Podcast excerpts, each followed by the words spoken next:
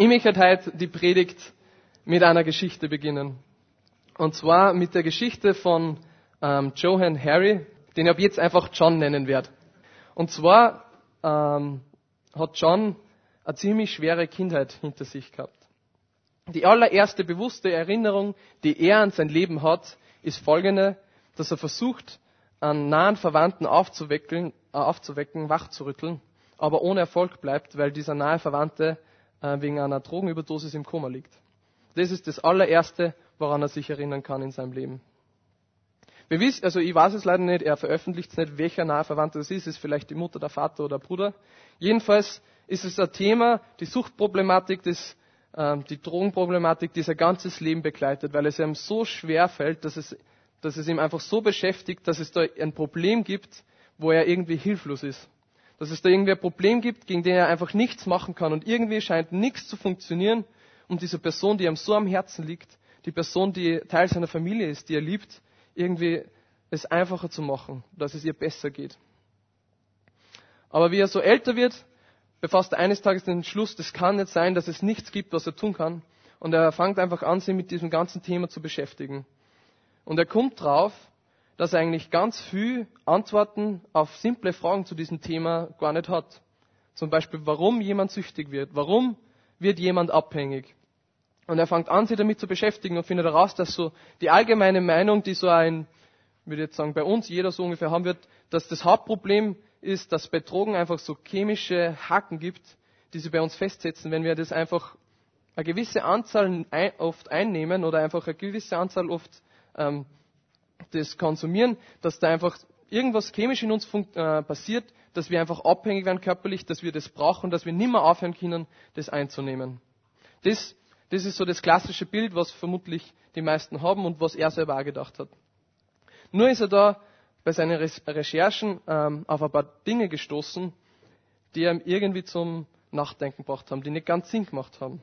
Zum Beispiel, wenn man jetzt ins Krankenhaus kommt wegen einer Hüftoperation oder irgendwas Größerem, wo man ganz viel ähm, Schmerzmittel braucht, bekommt man Drogen, die vom chemischen her viel reiner sind und viel intensiver und dieselben Reaktionen haben als alles, was man je auf der Straße kaufen könnte.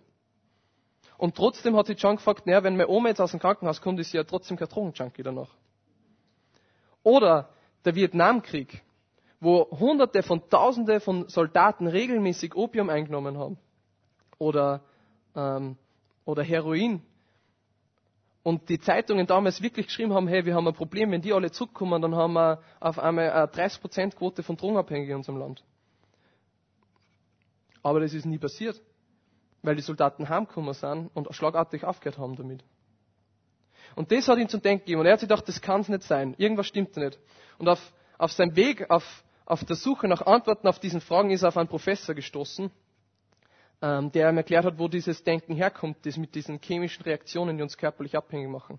Er sagt, es kommt von Versuchen, die schon fast teilweise 100 Jahre alt sind, wo man einfach zwei oder mehrere Ratten in einen leeren Käfig gesteckt hat und in diesen Käfig hat man zwei Wasserflaschen reingestellt. Eine normale Wasserflasche und eine Wasserflasche mit Drogen versetzt, mit Heroin oder was auch immer. Und in 100% der Fällen hat die, die Ratte da drinnen angefangen, dieses Drogenwasser zu trinken und an einer Überdosis zu sterben. Der Professor hat sich aber gedacht, na okay, das ist ein leerer Käfig, was soll man da recht viel drinnen machen? Und hat sich überlegt, was würde passieren, wenn ich diesen Käfig extrem ausstatte mit allem, was sich so eine Ratte wünschen kann, so der Rattenhimmel auf Erden, mit Sachen zum Klettern, mit Sachen zum Essen, wo sie sich beschäftigen können und andere Ratten, dass sie in Gemeinschaft sind, also so ein richtiges, erfülltes Rattenleben haben. Und was dann passiert ist, ist außergewöhnlich. Fast jede Ratte hat aufgehört, dieses Drogenwasser zu trinken. Es ist ab und zu passiert, ich meine, sie sind nicht die Klügsten, aber die Rate, äh, dass, äh, dass eine Ratte gestorben ist an Überdosis, ist von 100% auf 0% gesunken. Und das ist eine wahre Geschichte. Da kann ich euch nachher gern meine Quellen und die Fakten zeigen dazu. Und das war eine unglaubliche Erkenntnis für John. Und er hat, er checkt, dass es nicht diese das Hauptproblem bei, bei Suchtabhängigen nicht diese chemischen Reaktionen sind, sondern dass sie meistens durch ein Trauma oder durch ihre Umgebung nicht fähig sind, tiefe Verbindungen zu Menschen ihrer Umgebung herzustellen und durch diese Drogen versuchen, diese zu erlangen oder zu ersetzen. Und auch menschliche Experimente haben das genau bestätigt. Und das wiederum hat John Werkzeuge in die Hand gegeben, dass er diesen nahen Verwandten helfen kann. Dass er ihm, auch wenn es schwerfällt, er ihm Liebe und Zuneigung und einfach Gemeinschaft gibt, dass es ihm leichter fällt, von diesen Sachen wegzukommen. Und die große Erkenntnis, die er über diese ganze Geschichte getitelt hat, war, und da zitiere ich jetzt aus dem Englischen, The opposite of addiction is connection. Zu Deutsch, das Gegenteil von Sucht und Abhängigkeit ist Beziehung, eine tiefe Verbindung. Und warum erzähle ich euch diese random Geschichte zum Anfang einer Predigt? Weil ich überzeugt bin, dass das Problem mit Einsamkeit und Isolation der Grund für viel mehr Probleme ist als nur Suchtabhängigkeit. Und ich glaube, dass es eines der zentralen Probleme unserer Gesellschaft ist. Und dass dieses Problem mit Alleine sein, mit Einsamkeit und Isolation immer größer wird und es immer mehr Leute betrifft. Und dazu möchte ich euch ein paar Zahlen vorlesen aus einer Studie, die dieses Jahr im Mai oft veröffentlicht worden ist. Also im Mai 2018, ganz, ganz aktuell. Und in dieser Studie handelt es sich um Einsamkeit, um allein zu sein, zwar ist diese Studie aus Amerika, aber ich glaube, trotz der kulturellen Unterschiede ähm, ist es eine Studie, die, die auch uns was zu sagen hat als Europäer. Und zwar hat in dieser Studie äh, weltweite Gesundheitsorganisation 20.000 Menschen zum Thema Einsamkeit und Beziehungen befragt und untersucht. Und die Ergebnisse sind zum Teil echt erschreckend. Die Amerikaner sind einsamer als je zuvor. 46 Prozent aller Befragten haben angegeben, dass sie manchmal oder fast immer sich alleine oder ausgegrenzt fühlen. 43 Prozent würden sogar so weit gehen und behaupten, dass sie sich komplett isoliert von den Menschen in ihrer Umgebung fühlen. Das muss man mal schlucken. Fast die Hälfte der amerikanischen Bevölkerung, jeder zweite oder fast jeder dritte, wird sagen, dass er einsam ist. Dass er es irgendwie nicht schafft, mit den Leuten in seiner Umgebung sich zu vernetzen, irgendwie zu verbinden wird sagen, dass er sich ausgegrenzt fühlt, dass er sich isoliert fühlt. Und vielleicht kennst du das auch. Ich weiß nicht, wie es euch geht, aber für mich ist das kein unbekanntes Gefühl. Dass man denkt, irgendwie, ähm, irgendwie bin ich alleine, irgendwie bin ich einsam. Vielleicht kennst du das auch, dass du dich manchmal mit deinen Fragen und deinen Problemen, aber auch mit deinen Interessen und, und die Sachen, die dich begeistern, irgendwie alleingelassen fühlst dass, du, dass da irgendwie niemand ist, zu dem du gehen kannst. Oder dass zumindest du viele Leute in deiner Umgebung hast, aber niemand von diesen Leuten wirklich bei dir ist. Und ich möchte das jetzt nicht vor übertreiben. Ähm, es muss nicht immer so sein. Und, ähm, aber vielleicht kennst du solche Momente, wo es so ist. Vielleicht kennst du Situationen, wo du dich genauso fühlst. Und, vielleicht, und wenn nicht, dann kennst du, bin ich mir ziemlich sicher, dass du eine Person kennst, die es zumindest so geht. Und das lässt mich fragen, woher kommt das? Warum ist es so? Am Mangel an Personen oder Menschen und am Mangel an Möglichkeiten, mit diesen Menschen in Kontakt zu treten, kann es ja eigentlich nicht liegen. Ein Großteil unserer Gesellschaft lebt in Großstädten oder in, im Vorstadtbereich. Zumindest dort, wo es wirklich dicht besiedelt ist, wo wir jetzt teilweise, wenn man es volumenmäßig betrachtet, auf engstem Raum in Wohnblocks zu Hunderten beieinander leben. Wir trainieren in überfüllten Fitnessstudios. Wir, wir fahren mit überfüllten Zügen, mit überfüllten Bussen oder Straßenbahnen ähm, zur Arbeit. Oder fahren auf überfüllten Autobahnen in den Urlaub. Wo man dann dort im Urlaub oder auf der Arbeit wieder mit 100.000 anderen Menschen Kontakt hat. Und selbst wenn du daheim arbeitest oder vielleicht keinen Kontakt beruflich mit Menschen hast, hast du trotzdem über Internet, über Social Media Zugang und Kontakt zum Leben von tausenden Menschen auf der ganzen Welt. Und trotzdem fühlen wir uns alleine. Und trotzdem macht sie dieses bedrückende Gefühl von Einsamkeit in immer mehr Menschen von unserer Gesellschaft breit. Und das zeigt mir einfach, dass es tief in uns einen Hunger gibt, der nicht durch diese unverbindlichen, oberflächlichen, berufsbedingten Kontakten oder Freundschaften zu anderen Menschen gestillt werden kann. Ein Hunger, der noch viel mehr verlangt. Und zwar nach einer sinnerfüllten, verbindlichen und intentionalen Beziehung.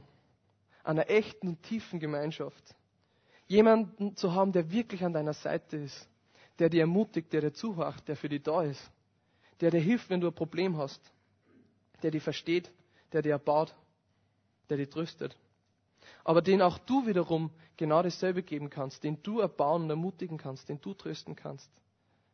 Weil wenn, wenn das du nicht machst, dann wird diese Gemeinschaft nicht funktionieren. Aber das ist das, wonach wir uns sehnen, glaube ich, tief in uns. Nach, nach echte Freunde. Nach Freunde, wie wir sie in Sprüche 17, 17 finden. Wo steht, ein Freund liebt zu jeder Zeit und als Bruder für die Not wird er geboren.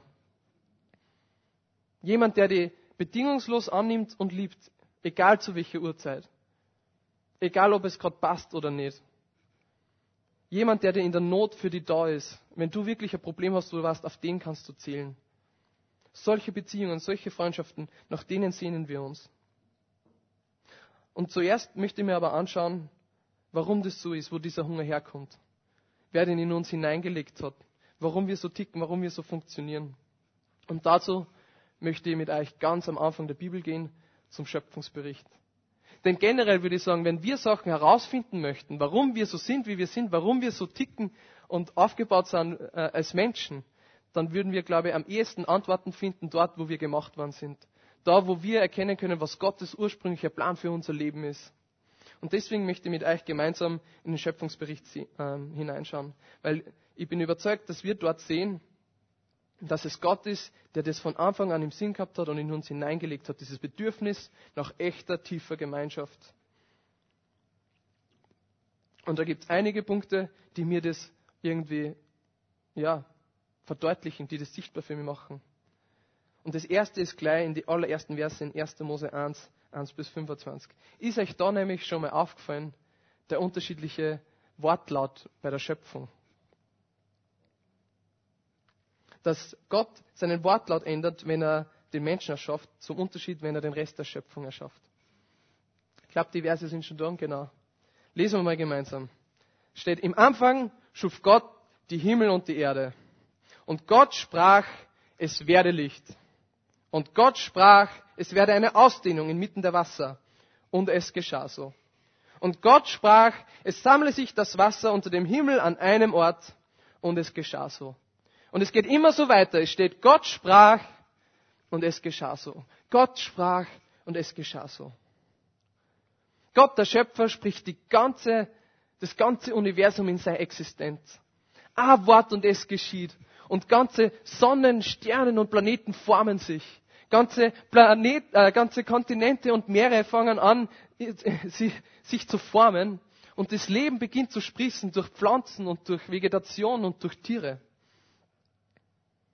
Aber als Gott zum Menschen kommt, ändert sich was in seinem Wortlaut. Lesen wir gemeinsam 1. Mose 1, 26. Und Gott sprach, lasst uns Menschen machen, nach unserem Bild, uns ähnlich. Bis jetzt war Gott immer im Singular.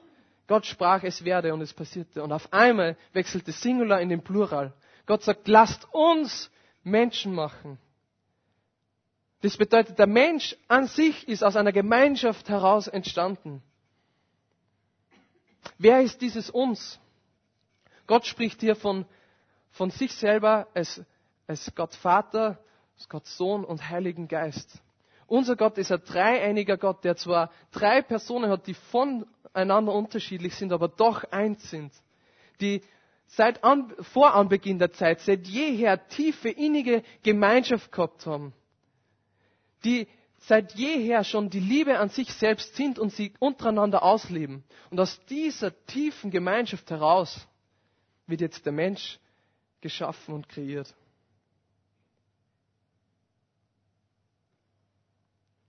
Der Mensch wird in seinem Ebenbild, oder wenn wir den Wortlaut von Vers 26 übernehmen, ihrem Ebenbild geschaffen, ihnen ähnlich. Und das ist der Grund, warum der Mensch ein von Grund auf beziehungsorientiertes Wesen ist, weil Gott ein von Grund auf beziehungsorientiertes Wesen ist. Wir sind in seinem Bild geschaffen und wir sind dafür gemacht worden. Das ist tief in unserer DNA verankert, um in Gemeinschaft zu leben. und in erster Linie, um in Gemeinschaft mit Gott zu leben. Das ist unsere erste Bestimmung. Das ist, was uns erfüllt. Das ist, was uns eigentlich im Kern immer antreibt, was uns verloren gegangen ist und was wir überall suchen, diese Gemeinschaft mit Gott. Weil wir dafür geschaffen sind, weil das der erste Grund ist, warum wir existieren. Aber dabei bleibt es nicht. Zuerst schafft Gott nämlich nur einen Menschen, Adam. Und wir kommen zum allerersten Mal in der Schöpfung zu dem Punkt, wo, obwohl es nur keine Sünde gegeben hat, etwas, was Gott geschaffen hat, nicht gut ist.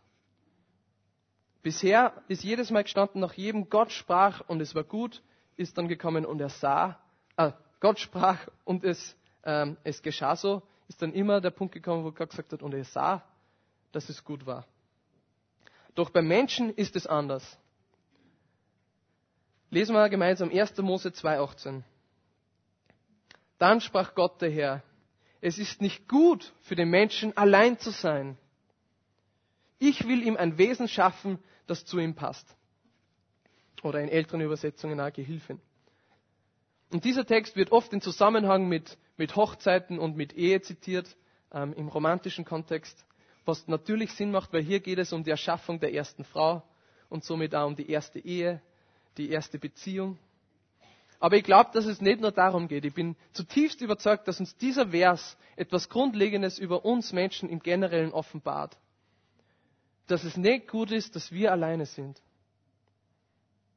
Dass wir das brauchen, in einer tiefen Gemeinschaft zu sein, dass wir Beziehung brauchen. Wobei natürlich die Ehe die tiefste und intimste Form von dem Ganzen ist. Aber das nicht nur bei der Ehe bleiben soll oder kann, sondern dass wir generell Herdentiere sind wir brauchen einander. Dafür sind wir gemacht. Danach sehen sie unser Innerstes. Denn ich möchte nur mal bewusst in Erinnerung rufen. Wir befinden uns zu einem Punkt, der nur vor dem Sündenfall ist. Das heißt, es gibt nur kein Ungehorsam. Es gibt nur keine, keine Sünde. Nichts, was die intime Beziehung zwischen dem Menschen und Gott stören könnte. Das, wozu er eigentlich geschaffen ist, das, was ihm Sinn gibt was, was das Leben in Fülle ist. Adam hat das alles gehabt. Es steht in der Bibel, dass er am Abend in der, in der Kühle des Tages mit Gott gemeinsam spazieren gegangen ist durch den Garten. Die haben Angesicht zu Angesicht miteinander geredet. Enger kann man nicht sein. Und trotzdem ist das Wort, das Gott verwendet, um Adams Zustand zu beschreiben, alleine. Und er sagt, dass es nicht gut ist. Und das sagt mir, dass wir dafür geschaffen sind, Beziehung zu leben. Vielleicht kennt ihr diesen Satz.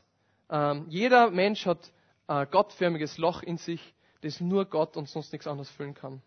Und nachdem ich dies, diese Erkenntnis da habe aus diesem Text, mich diesen Satz erweitern mit, und ich glaube zusätzlich, dass jeder Mensch in sich ein menschförmiges Loch hat, das Gott dazu gedacht hat, nur von Menschen gefüllt zu werden.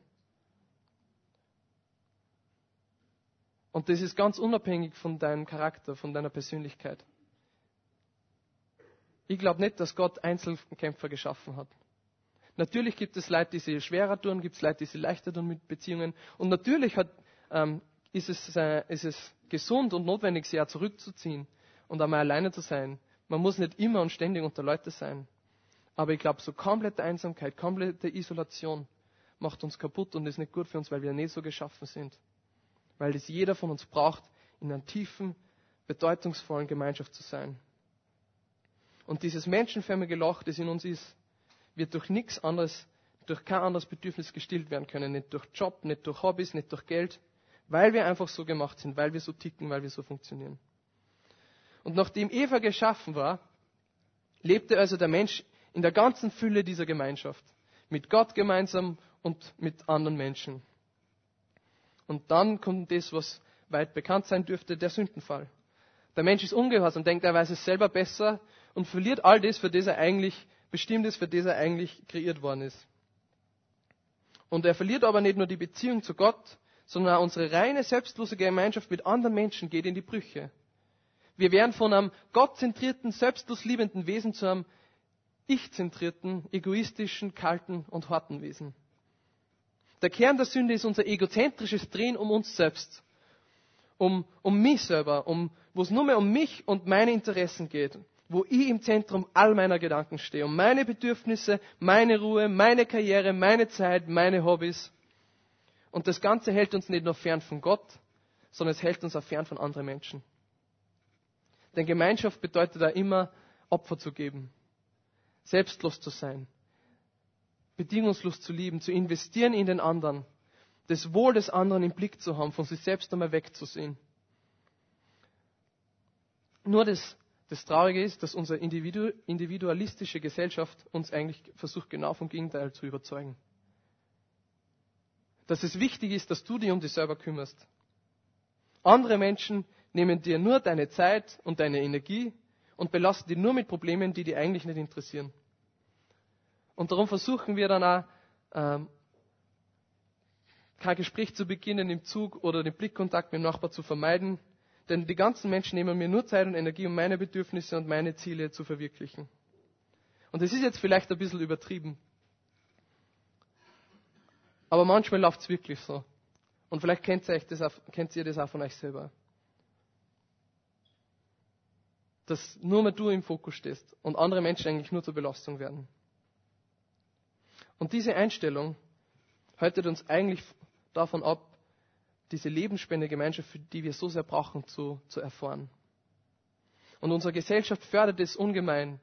Und da gibt es auch wieder ganz interessante Studien dazu, wo, wo man nachvollziehen kann, dass zum Beispiel Personen, also wirkliche Freunde, wie wir es vorher in die Sprüche gelesen haben, zu denen du gehen kannst, wenn du in der Not bist, immer weniger werden in den Leben von den Leuten.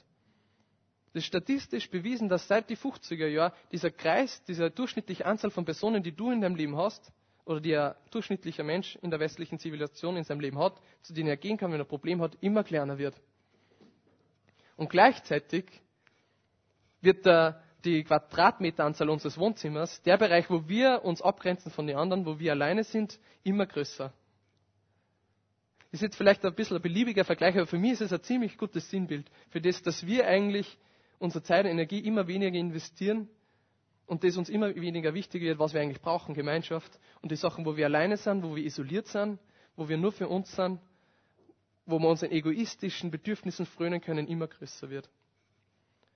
Oder ein cooles Beispiel ist irgendwie auch diese Veranda-Kultur aus Amerika, wo eigentlich früher das ganz normal war, dass du, wenn du nach Hause gekommen bist, auf, auf deiner Veranda gesessen bist und mit den Nachbarn geredet hast und jeder, der vorbeigehen hat können, ein Eistee angeboten hast und irgendwas Teil des gesellschaftlichen Lebens warst. Und das gibt's fast nicht mehr, das ist praktisch ausgestorben. Die, das Leben in, zu Hause hat sich immer mehr in die eigenen vier Wände oder in den, in den Garten hinterm Haus verlagert, wo große Zäune und große Hecken sind, damit ja keiner reinsieht. Natürlich formuliert es jetzt alles äh, überspitzt. Es ist überhaupt kein Problem, wenn man einen Zaun hat oder eine Hecke. Ein bisschen Privatsphäre ist schon okay. Aber ich glaube, ihr versteht den Punkt, den ich damit machen möchte. Wir tauschen Raum gegen Freunde. Wir versuchen unsere Zeit und unsere Energie um jeden Preis für unsere Interessen und unsere Bedürfnisse zu reservieren. Und es hat tatsächlich seinen Preis. Es kostet uns was. Es kostet uns das, für das wir eigentlich geschaffen sind und das uns unser Leben eigentlich den Lebenssaft gibt, das uns eigentlich antreibt. Und darum sind wir einsam und darum fühlen wir uns isoliert. Und einsam und isoliert zu sein ist nicht nur ein unangenehmes Nebenprodukt von dem Ganzen, sondern es hat fatale Konsequenzen für uns und unser geistliches und physisches Leben. Und da möchte ich euch einfach vier Punkte mitgeben, die eine Konsequenz von Isolation sind, die ich selber alle schon erlebt habe. Und der erste Punkt ist Perspektivenverlust. Wenn wir immer allein sind, wenn wir isoliert sind von anderen Menschen, dann verlieren wir ziemlich schnell die richtigen Perspektiven auf unser Leben.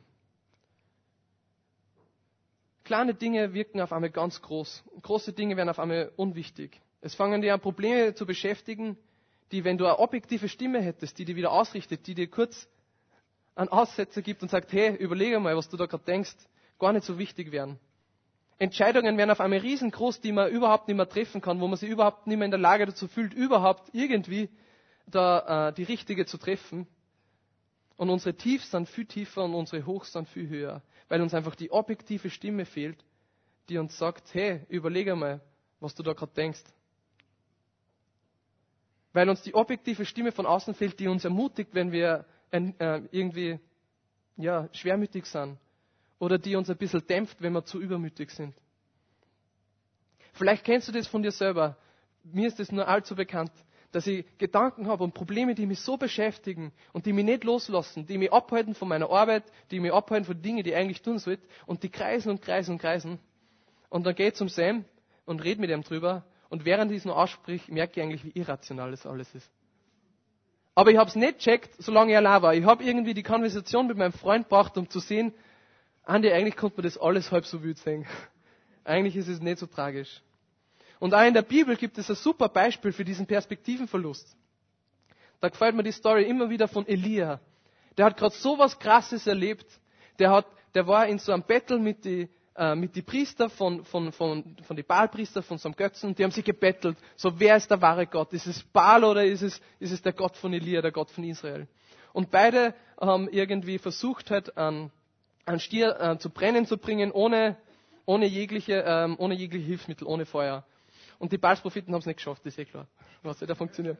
Und, und Elia sagt, nein, ich setze uns drauf, ich lerne noch Wasser drüber und, ähm, und ich werde euch sagen, Gott wird es trotzdem, mein Gott wird es zum Brennen bringen. Und was passiert? Elia betet und das Feuer fällt vom Himmel und der, der Stier fängt zum Brennen an, Lichterloh. Und wo du sagst, boah, was für ein krasses Ereignis. Wenn ich sowas erleben würde, ich wäre der größte Glaubenshero. Ich würde nur mehr evangelisieren und würde sagen, boah, schaut euch mein Gott an. Ich hätte nie wieder einen Zweifel. Wenn ich sowas gesehen hätte, ich wäre bis an mein Lebensende selbstsicher, dass mein Glaube der wahre ist. Aber do, was passiert mit Elia kurz nachher? Er hat Verfolgung, er lebt Verfolgung und muss fliehen und geht in die Isolation. Er ist in einer, in einer Höhle, wo er alleine ist. Und dort wird er schwerst depressiv. So weit, dass er zu Gott sagt, bitte bring mich um, ich halte es nicht mehr aus. Wie ist das möglich? Der hat gerade so was Krasses erlebt und kurz nachher diese Gedanken. Weil er alleine ist, weil er isoliert ist und seine Gedanken zu kreisen beginnen und in einen Strudel kommen, der nur abwärts führt. Und Gott sagt zu ihm, Elia, du bist nicht allein. Geh aus aus deiner Höhle. Da sind tausende von anderen, die mir auch noch folgen das ist für mich eines der coolsten Beispiele, dass wir, wenn wir einsam und isoliert sind, unsere Perspektiven verlieren. Und der zweite Punkt, der tief mit dem verbunden ist, mit dem ersten ist, wenn wir alleine sind und isoliert werden, dann sind wir extrem angreifbar für den Feind. Wenn wir diesen Perspektivenverlust erleiden, dann hat der Feind viel mehr Spielraum in unsere Gedanken, Raum einzunehmen. Weil seine erfolgreichste Strategie ist, ist uns zu isolieren und dann anzugreifen. Das ist wie bei Schafe bei einer Herde. Der Wolf rennt nicht mitten in die Herde hinein und reißt sie was, sondern er, er wartet, bis ein Schaf schwach ist und von, sie von der Herde entfernt und wo es alleine ist, wo es ihm keiner helfen kann. Und dort attackiert er dann das Schaf. Und genauso macht es der Feind da. Er versucht uns wegzubringen, uns zu spalten von den anderen Leid, damit er uns dann richtig packen kann, wo uns keiner helfen kann. Und wenn wir an dem Punkt sind, wo wir allein sind, uns keiner helfen kann, das ist ein tragischer Punkt wo er euch Prediger 4, Vers 10 vorlesen möchte. Denn wenn sie fallen, so hilft der eine dem anderen auf. Wehe aber dem, der alleine ist, wenn er fällt und kein zweiter da ist, um ihn aufzurichten. Wir alle fallen irgendwann, früher oder später, immer wieder. Das können wir nicht verhindern. Aber was für ein Segen, wenn du nicht alleine bist und jemanden an deiner Seite hast, der dir wieder aufhelfen kann der dir die Kraft gibt, die du vielleicht in dem Moment nicht hast. Und wie tragisch, wenn du alleine bist und am Boden liegst und keiner da ist, dir aufzuhelfen, nachdem dir der Feind attackiert hat. Mein dritter Punkt ist der Egoismus. Die Wurzel unserer Sünde, die einfach durch Isolation und Alleinsein nur viel mehr gefördert und gestärkt wird und wachsen kann. Wenn die Summe meines ganzen Lebens nur aus meinem Plan und meinem Programm und meinen Bedürfnissen und Wünschen besteht, dann brauche ich mich nicht wundern, wenn das dann nicht anders ist, wenn ich auf einmal unter Leid bin. Wenn ich nicht fähig bin, auf andere einzugehen, rücksichtsvoll zu sein.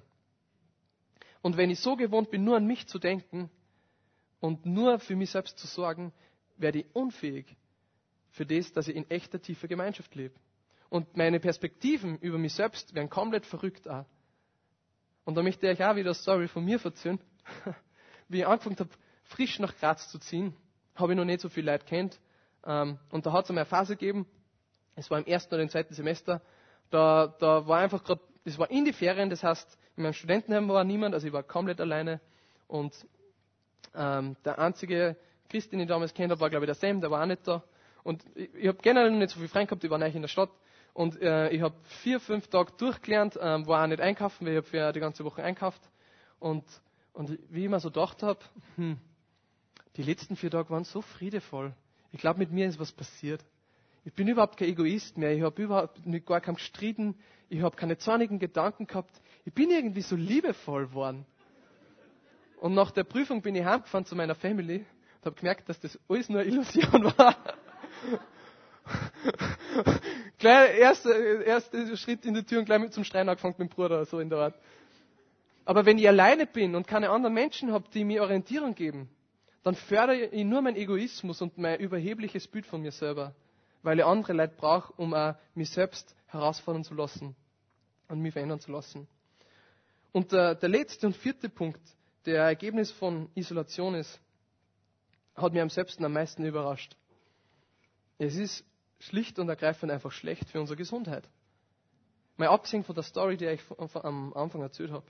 Ähm, dieselbe Studie, die, die ich vorher zitiert habe, hat unter anderem auch bestätigt, dass es eben Zusammenhänge gibt zwischen unserer psychischen Gesundheit und Langzeiterkrankungen, also chronischen Krankheiten.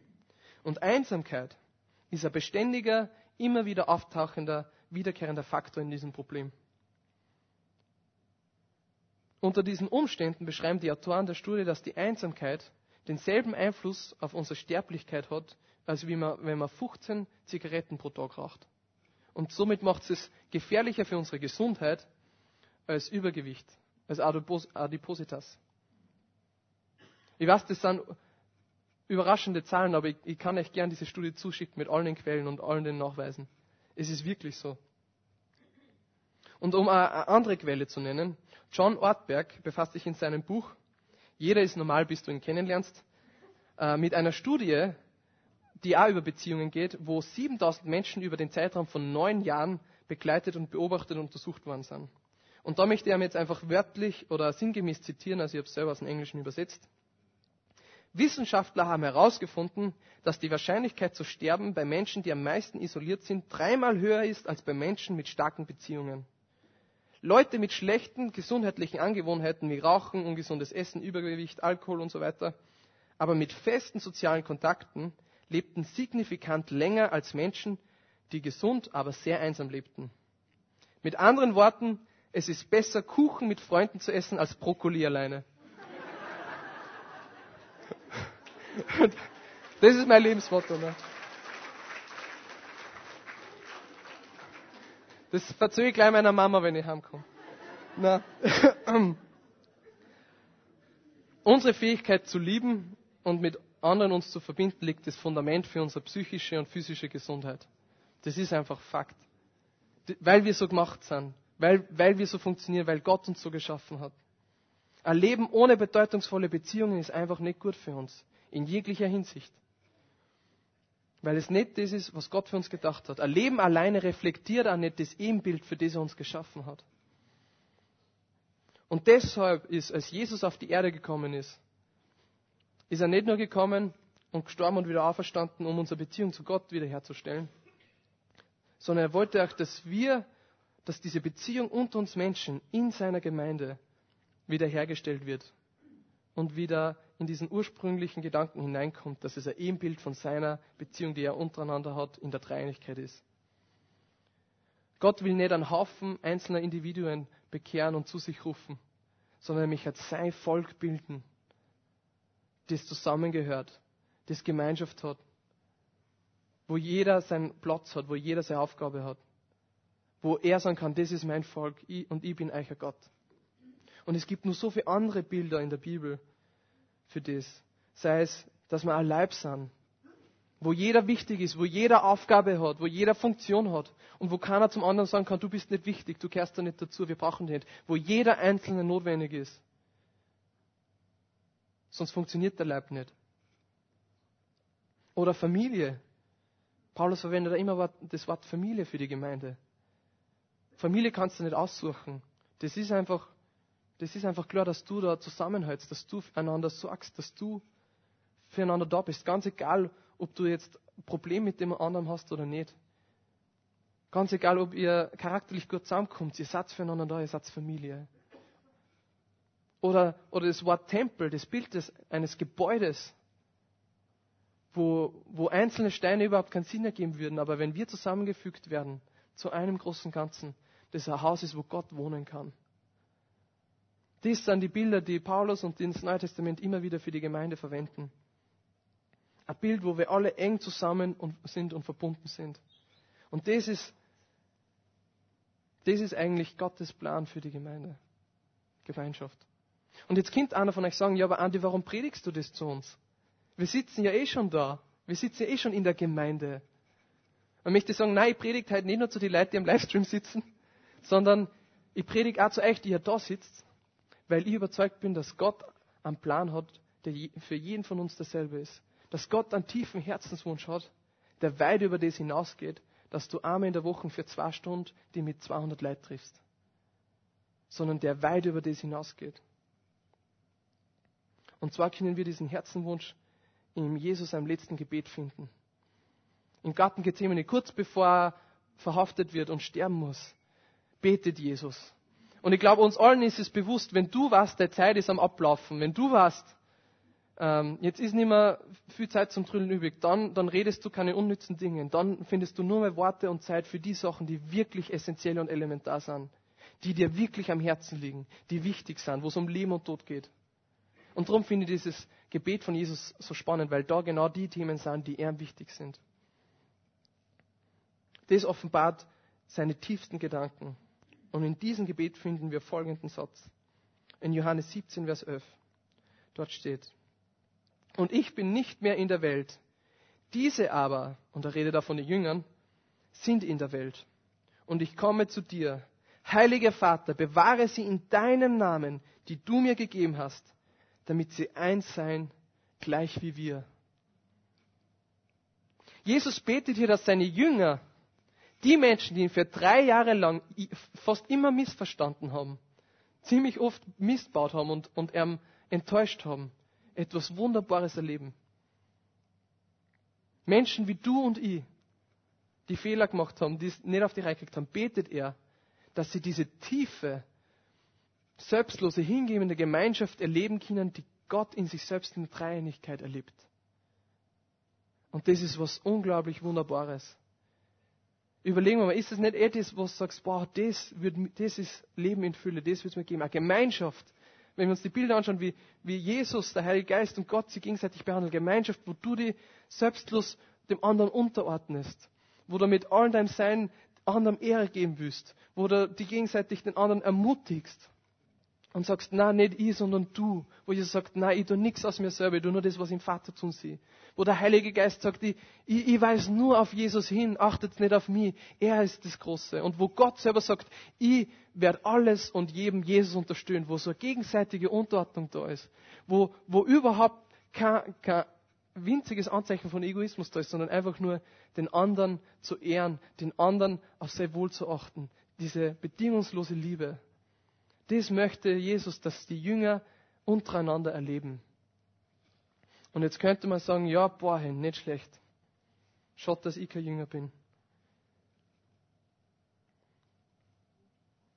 Da betet, Jesus betet nur für die Jünger. Und da möchte ich sagen, wait for it. There is more. Jesus betet noch weiter. Und zwar in Johannes 17, Verse 20 bis 21 können wir lesen. Ich bitte aber nicht nur für diese allein, sondern auch für die, welche durch ihr Wort an mich glauben werden. Das sind wir.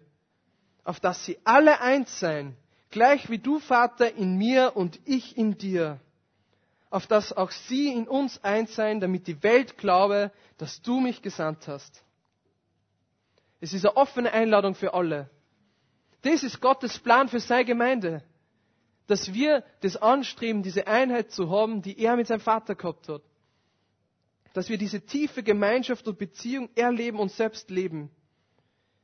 Diese lebensverändernde Gemeinschaft, die Gott uns vorgelebt hat. Und das erinnert mich wieder an 1. Mose, wo es heißt, dass wir, dass sie gemeinsam den Menschen geschaffen haben in ihrem Ebenbild.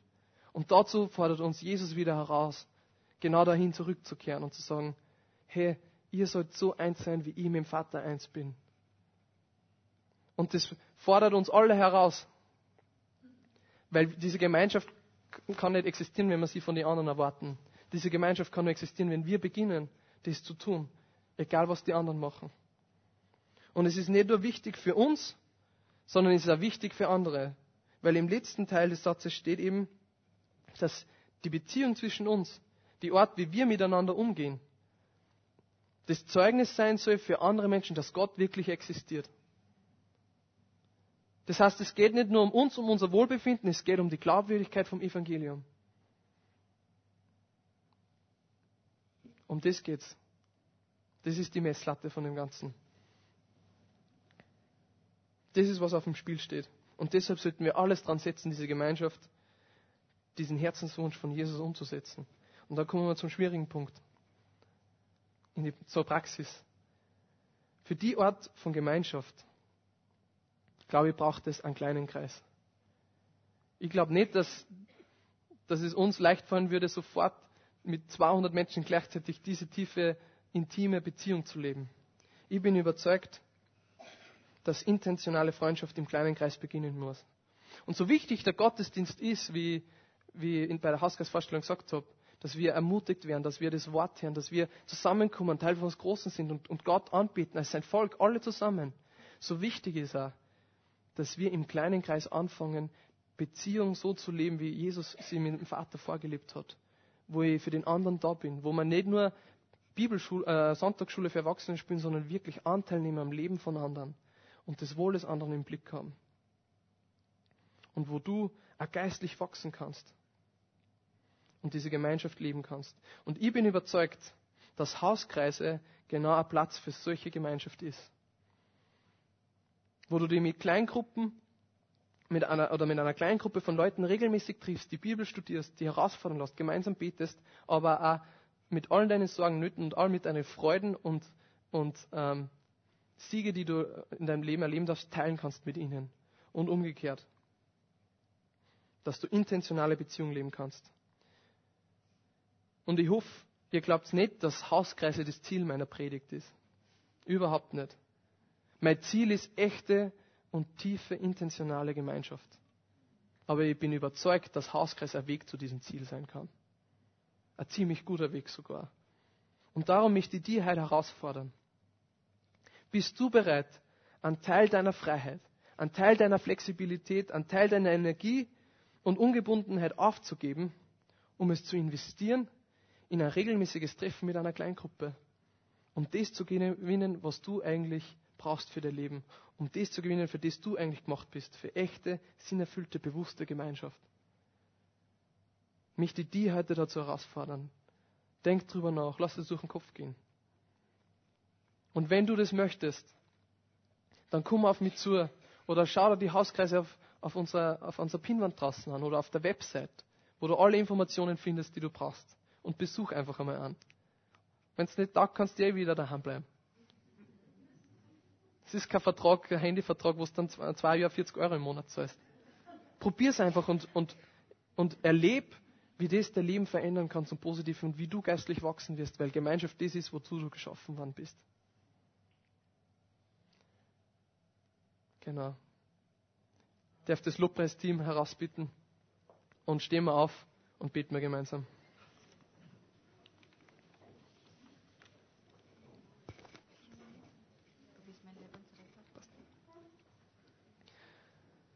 Vater, ich danke dir einfach, dass du uns für Beziehung geschaffen hast, für Gemeinschaft. Dass es einfach so was Wohltuendes, Wohltuendes ist, echte Freunde zu haben. Menschen, auf die man sich verlassen kann, wo man selber aber auch geben darf. Dass du das was Wunderbares gemacht hast und dass du gesagt hast, es ist nicht gut, allein zu sein. Und ich bete jetzt echt, dass du uns das erkennen lässt und dass du uns, jedem Einzelnen von uns aufzeigst, wo wir vielleicht mehr Fokus auf Gemeinschaft und Beziehung legen sollten und ich bete echt, dass du uns fühlst und veränderst und dass das einfach erkennen lässt, wie wunderbar das ist, deine Idee von Gemeinde, wie du dir das vorgestellt hast. Ich danke dir, dass du uns Leute zur Seite gestellt hast, die uns erbauen, die uns ermutigen, die uns aufhelfen, wenn wir fallen. und dass du das genauso konzipiert hast und geplant hast, da wird wir dadurch wachsen können und deinem Ebenbild immer ähnlicher werden. Wir stehen jetzt als Gemeinde vor dir und sagen, komm du, wir wollen dir jetzt nur einmal anbieten und verherrlichen und sagen, du bist unser Gott, du bist unser König. Und wir wollen als Familie vor dir treten und die anbeten. Weil du bist wert, du bist würdig, Vater. Amen.